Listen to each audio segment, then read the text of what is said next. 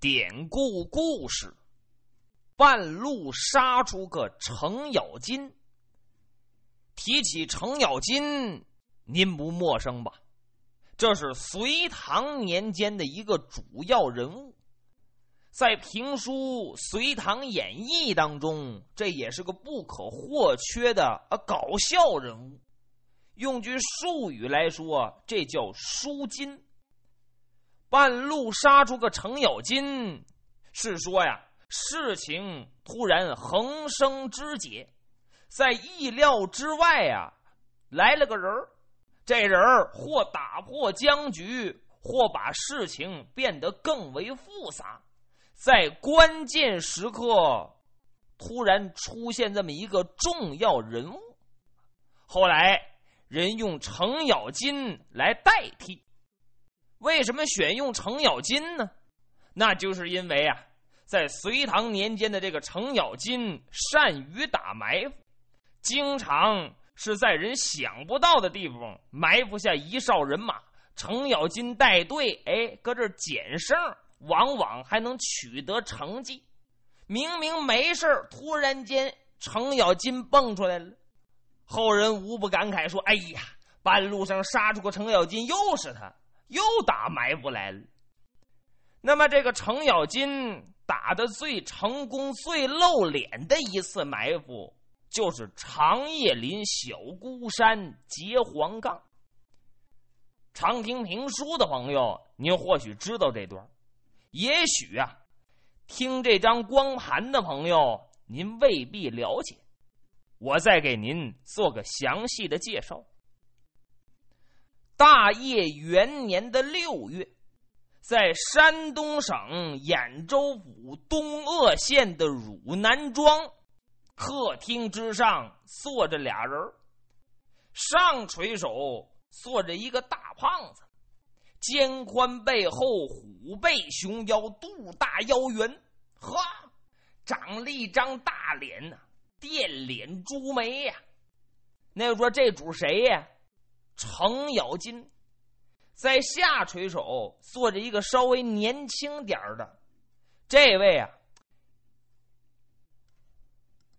面如滨州铁，黑中透亮，亮中透黑，两道刷子眉，一对大铜铃眼，鼻直口方，大耳有轮。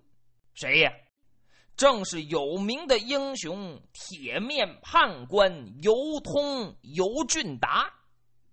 哥俩正搁这商量事儿，就听尤俊达说：“大哥，最近我可打听清楚了，老匹夫靠山王杨林为了给他侄儿杨广进献礼物，在山东省增加赋税呀，人丁地亩赋税加倍，弄得是妻离子散，家破人亡。”听说这个老贼收得银子四十八万两，要送往长安，要修建什么安乐宫、逍遥池，供杨广淫乐呀？这些钱，这是山东百姓的血汗之钱呐，怎么不能叫他掉到杨广的腰包里呀？所以，大哥，小弟我想把这笔钱结下来，返还给百姓。不知大哥这买卖您敢做不敢做？程咬金一听乐了，兄弟，嘿嘿，这活找到哥哥我就对了。我这人最恨这大隋朝，杨广、杨林、杨素，们没一个好东西。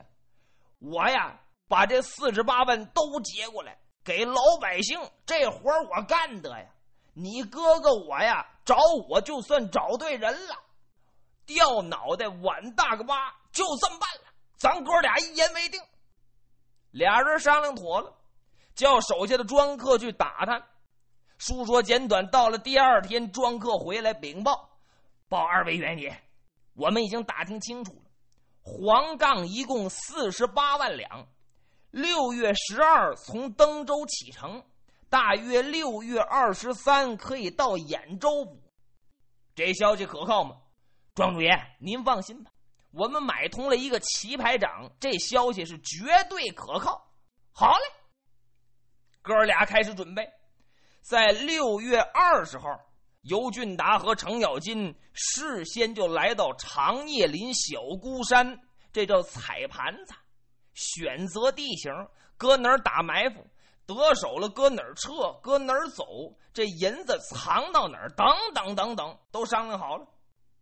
同时也打听清楚了，押送黄杠的有三千人，其中一千是骑兵，为首的是杨林手下的两个大太保、二太保，两个干儿子。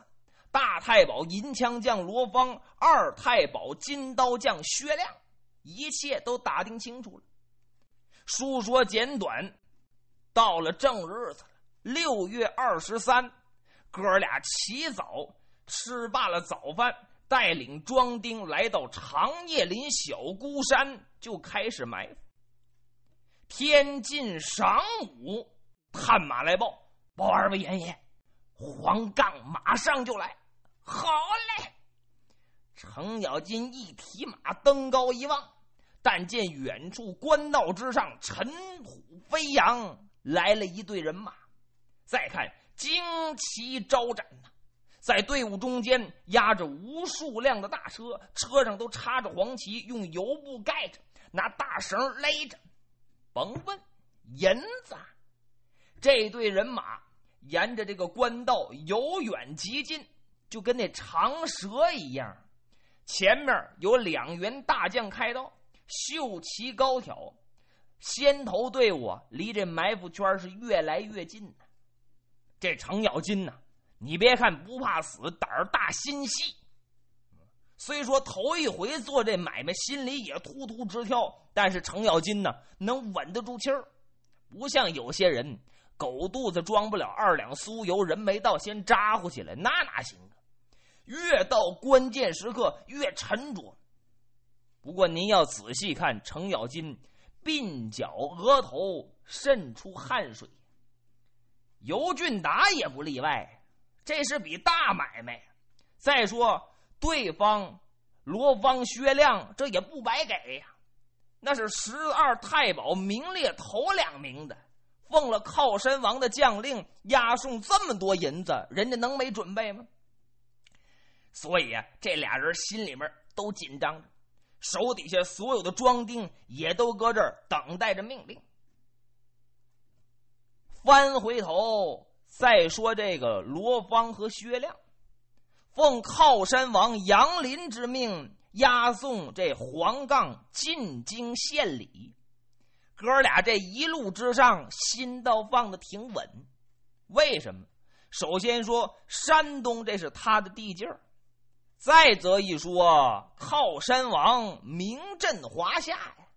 谁不知道靠山王胯下马，掌中囚龙棒，万人不挡之勇？大太保、二太保深得靠山王的真传，那也不白给呀。再说这两位太保爷经常跟着靠山王在一起，俩人心说：谁敢接我们？吃了雄心，咽了豹胆，接他个胆儿，他也不敢来呀！啊，敢劫我们，劫官军。想活不想活呀？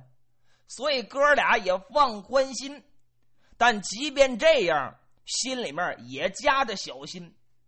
今天呢，走到长叶林小孤山，大太保罗芳边走边看，一看这地方地势险恶，山岭连绵，是怪石横生啊，古木狼林，一望无边。好家伙！道旁的荒草一人多高啊！队伍又往前走了几里地，再看左面是山，右面是一片密林，立石如刀，卧石如虎，林如大海，波涛汹涌，道路崎岖，是越来越难走。罗芳一看，把马带住了，吁，传我将令，前队后队打起精神。此处险恶，阎王降马，遵令，遵令。二太保薛亮也看出这个地势太险恶，鸟传得胜钩咯楞一下，把大刀摘下来了。哥俩做好准备，正然间往前走着呢，忽听对面一阵锣响，紧接着呼啦一声，打树林里闯出无数的人马。刚开始这哥俩吓一跳，吁！等仔细一看呢，哥俩都乐了。怎么回事？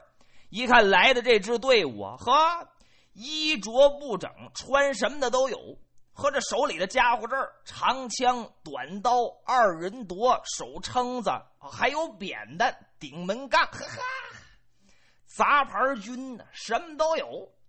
为首的是一员大将。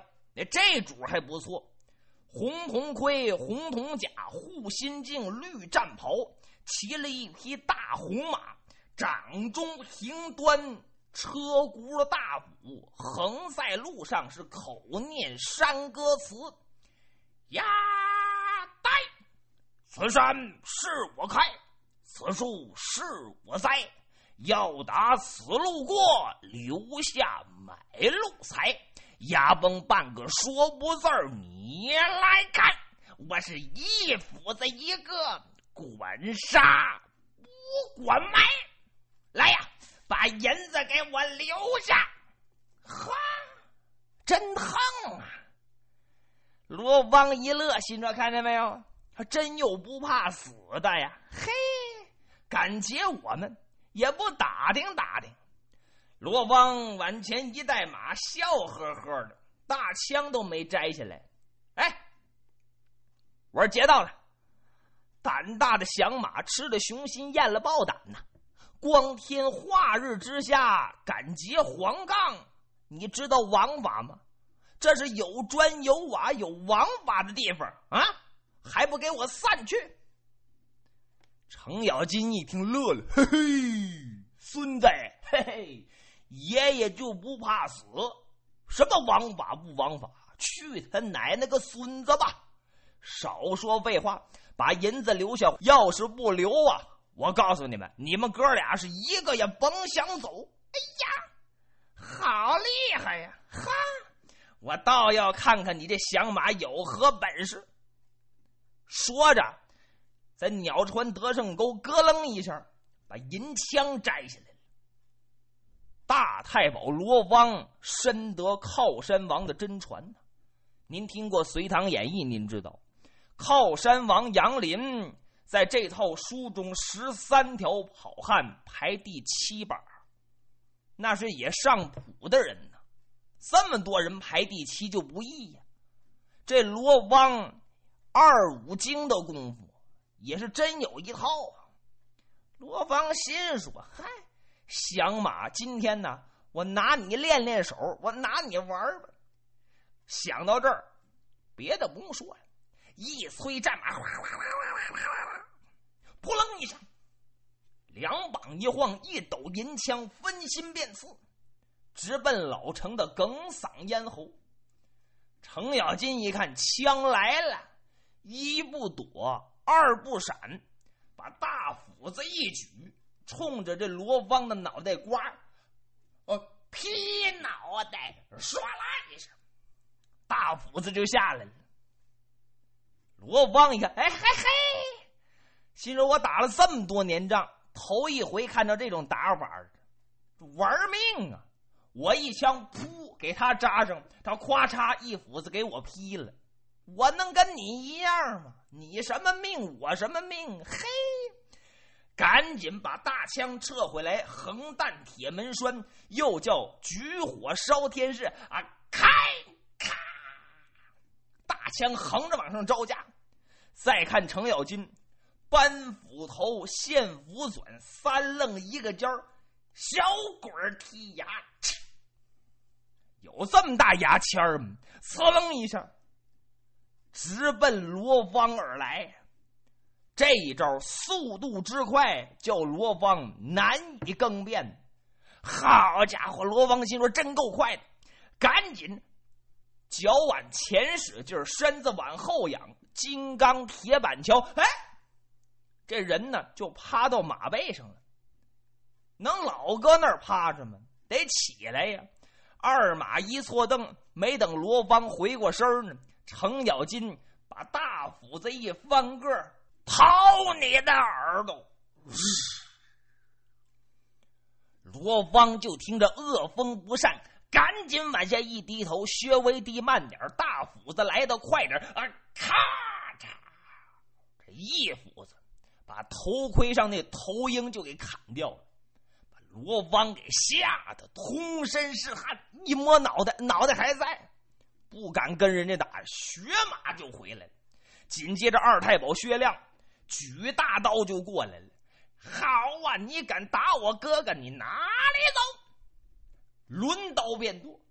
程咬金还是这三招啊：劈脑袋，小鬼踢呀，二马一错蹬，我掏你的耳朵。